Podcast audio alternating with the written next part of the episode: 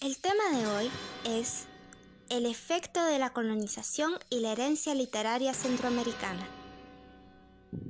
Y comenzamos este podcast aludiendo a la lectura que tuvimos la oportunidad de disfrutar. Hablamos del texto de 1982 de Acevedo Marrero, titulado La novela centroamericana, desde el Popol Vuh a los umbrales de la novela actual. Y respecto de este texto, hay que tomar el tiempo para ponerle especial atención al primer capítulo, donde habla sobre el Popol Vuh como la primera obra narrativa en toda la región. Y lo más interesante es que cualquiera de nosotros cuestionaría esa afirmación, porque intuimos por sentido común que, si fue escrita en quiché con caracteres latinos, esa latinización tuvo que influir en el autor. Partimos de esto para plantear la cuestión.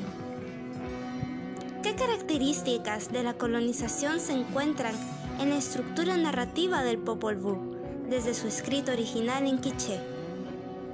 De inicio descubrimos que en la cosmogonía que nos está describiendo hay algunos rasgos coincidentemente parecidos a la concepción cristiana como la necesidad de los dioses de conseguir adoración y la inconformidad de los mismos con la falta de palabras.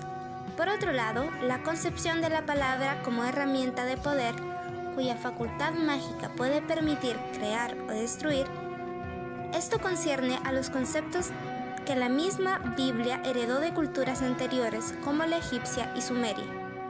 Sabemos que los pueblos de todas las regiones del mundo tiene el común comportamiento de la adoración a los dioses. Pero no podemos negar el poder que ejerció la Iglesia Católica durante la conquista y sus peregrinaciones por toda Europa. Quizá el ejército romano haya sometido gran parte del territorio del mundo, pero su imperio nunca llegó tan lejos como lo hizo la conquista cultural de su posterior poder, el de la Iglesia. Luego, por la mitad del capítulo, el autor nos confirma nuestras sospechas. Cita a Margaret McClear, que en su interpretación del texto profundiza en esta concepción del autor anónimo que hace notar su rechazo por los sacrificios humanos, perspectiva que demuestra mucho la Iglesia durante la conquista de toda América, y sobre la posible formación eclesiástica del autor que compiló la tradición oral de más de seis siglos para darle esa posible coherencia que permitiera su aprobación para publicarla.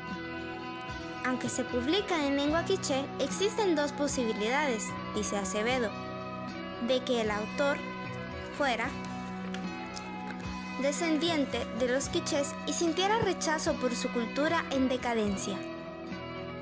Aunque nos queda a nosotros la opción de creer que quizá, si fuera esto cierto, la verdadera intención del autor fuera proteger su herencia de la mano destructora de la Iglesia.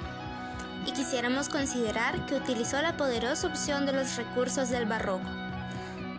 Llenar de detalles la obra para esconder la esencia. Suena heroico, pero solo es nuestra especulación. Podemos especular, ya que no hay pruebas que nos contradigan, aunque tampoco las hay para darnos la razón. Por último, debemos hacer notar algo majestuoso de este primer capítulo y es en cuanto a un recurso del que se habla, el uso de la palabra en el Popol Vuh.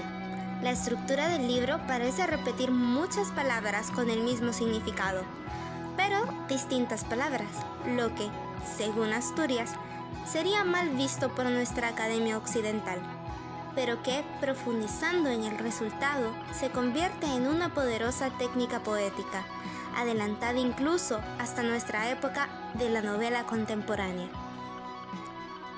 Concluimos nuestro breve podcast de hoy con la recomendación. Lean El Popol Vuh, que es una de las bases para las primeras novelas centroamericanas.